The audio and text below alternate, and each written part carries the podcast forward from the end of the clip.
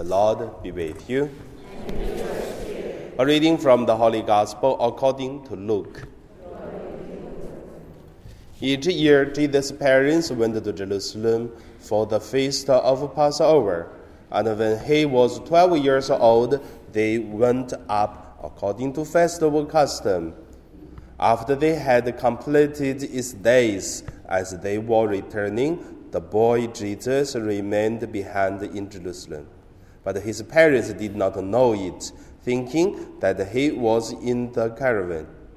They journeyed for a day and looked for him among their relatives and acquaintances, but not finding him, they returned to Jerusalem to look for him.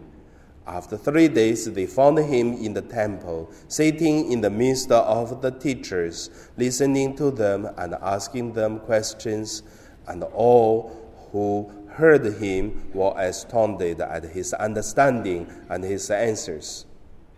When his parents saw him, they were astounded, and his mother said to him, Son, why have you done this to us? Your father and I have been looking for you with great anxiety. And he said to them, Why were you looking for me? Did you not know that I must be in my father's house? But they did not understand what he said to them. He went down with them and came to Nazareth and was obedient to them. And his mother kept all these things in her heart. And Jesus advanced in wisdom and age and favor before God and the people. The Gospel of the Lord.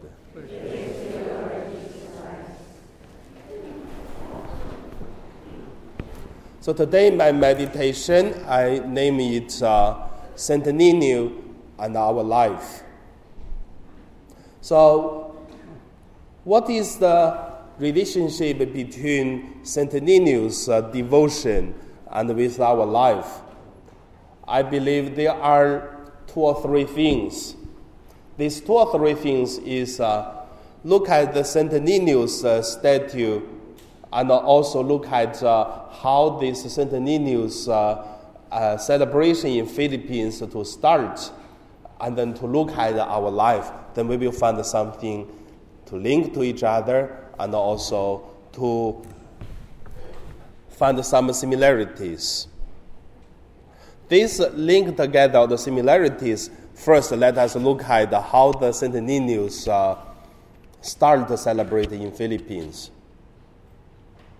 So I feel a little bit scary because you should know much better than I am. But however, according to my understanding, also I did research on it. So in the 1500, the Legazpi on the beach, and then a soldier who found the Saint Niño's uh, the statue, and looks like uh, the gift uh, which gave to someone, or to that soldier, or to someone and look at same, then it is for the baptism of that uh, soldier. Then he consider that is a blessing. And then little by little that become a praying to the Niño. So that is the start. But uh, if to say, how does uh, this Niño relate to our life? So I believe there are several things. First is simplicity. Saint Niño's image, it is a, a simple image. And also because of baby Jesus, it is also make us feel it is such a, such simple heart. And also another is obedient because children is obedient to the parents. When they're getting older, they think not getting older. When they grow up, they think they are big men or they are big uh, women. And then also we can see in today's life, if you see young people, especially when they started to get married, have a car, live in their own house, they start to shout at their parents. So they think they become old at least become mature. But the baby, they never. The baby is obedient to the parents, but the same baby, same person, why have such changed? Not only because their body, it is also because their heart. It is uh, relying on the parents. But however, even the, the children, they grow up, they are still parents' children. And also, parents may not knowledge not uh, more like the child has more edu- education, but at the same time, the older people's life experiences is much more than the children. Like when I feel that uh, my parents many times uh, they didn't study much. I think I just I'm smarter than my parents, but when I'm 30 years old, I notice that my parents saying many things for many years, even is really repeating, repeating, but it's never put in the heart. But at 30 years old of my, then I found my parents is correct. When did you find your parents saying things correct? 20, 30, 40, or after they die? Many people found, found their parents correct when they die or after they die. Or, as a priest, that is a problem. We don't know. We have no child. Maybe some people, they notice the parents is correct when they become parents. And that can be a quite uh, different experience. However, obedience, it is one character of St. Linus. And uh, there is another one, which is uh, trust in God. Because look at St. Linus, uh, the two hands was open and up. It is kind of uh, trust, it is kind of uh, uh, connect with God, relying on God. So in our life, I believe it is the same. We rely on God, then we know for whatever the things happen in our life, we can be helpful, we can helped by God. If we even do not believe in God, how could we looking for help? So that is uh, one of the very interesting story Two months ago, I visited a retirement house because uh, uh, one Catholic family come to me ask to baptize her um, father-in-law because the father-in-law it is uh, living in the retirement house for many years, and then also the the mind it is a little bit uh, getting slow and slow. So for this kind of a situation, they re- only remember what's the things considered important, and the others they just forgot. But however, very interesting thing is the old man he tried to escape every day. He just think the place he stay it is a dangerous place. So you can see like a movie that uh, tries to escape from the retirement house. But every time when he try to escape from the retirement house, he always holding the cross. He think the cross can give him power, give him protection, and to make his plan of escape from the retirement house. However, when I'm going to baptize this uh, old man, then talk to him about God, I can see he really have the idea of uh, trusting in God and also pray to God. That is why, so after one visit, I baptized this old man. So he's happy, family happy. I'm also happy to look at. So for us, once we are not simple like a child, once we think we grow older, we become bigger man or bigger woman, then we think we should do something. Little by little, we lose of uh, the trusting in God. We start to use our own way. Until one day that uh, we found the way we did, it seems not that work well. And then we come back to God again. And the next time we try again. I mean, that is our experience every time. But at here we should say, let, let us look at the Mary, Joseph, and Jesus. What's happened in today's the gospel? In today's gospel, we can see, firstly, they found Jesus is missing. So that is as a second point, experience of Holy Family and uh, Saint Nino. When, the, when Mary and Joseph found that Jesus was missing, they worried. For three days, they're looking for, they cannot find it. For us, it's the same. Someday we will find something wrong, something problem.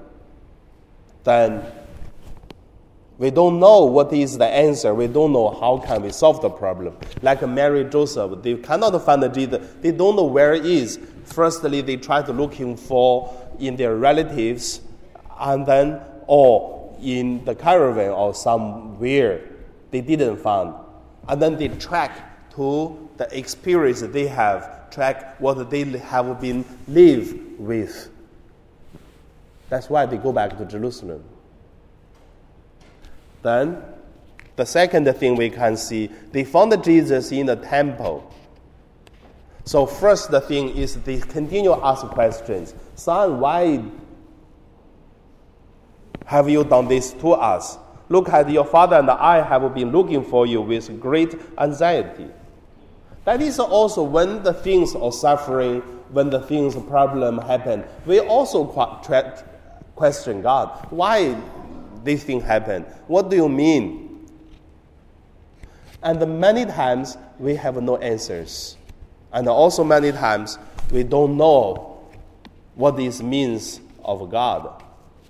So look at also Jesus said, Why were you looking for me? Did you not know that I must be in my father's house? So same. Jesus' answer make Mary and Joseph said, but they did not understand what he said to them. Many times God's plan and our plan is different. However, Jesus saying things they do not understand. When God doing things in our life, we do not understand. But how do we do? Look at here. He went down with them and came to Nazareth and was obedient to them. Very interesting is God obedient to a person, to a human. Same, if we wish to do what is we consider is good, is holy, then we continue do it. And also God obedient to our view. I would not say God will obedient, God will help us when we make a decision in another way. That is for almost uh, half a year in the homily every Sunday, I say. If we choose one way, we don't know correct or not, but according to our understanding, that is the will of God, we just do it. And God will prepare another holiness way for us because the opportunity is different. When we choose a different way, God will help us in that way. When we choose another way, God will choose in another way. But however, trust in God and also relying on God and do our best looking for the will of God. In every way, God help us and God love us. In each way, there will be a happy ending. So that is uh, another one experience. So let us look at the result of this experience. He went down with them and came to Nazareth, was obedient to them. And his mother kept all these things in her heart. Mary not understand, but she is continue thinking. For us is the same. When we are have been experienced the things, we keep in heart. Next time when we face another suffering, another problem, then we understood more because we experienced already. And Jesus advanced in wisdom and age and favor before God and the people. So that experience also, when we are finish this experience, and we also grow our holiness. So the third point, also ending my sharing, just want to say, what is the relationship between Saint Niño and us? It is same, be simple, obedient, trust in God. But also we cannot ignore one thing. Today, when before the mass I start, then I noticed one thing very interesting. Look at uh, the Nino, look at uh, our church standing cross. There are three image or four image. One image is Nino was two hands uh, going up, relying on God. One there is a globe. There's the uh, earth with cross on it. On the right hand, there is uh, the symbol of power. So God has power.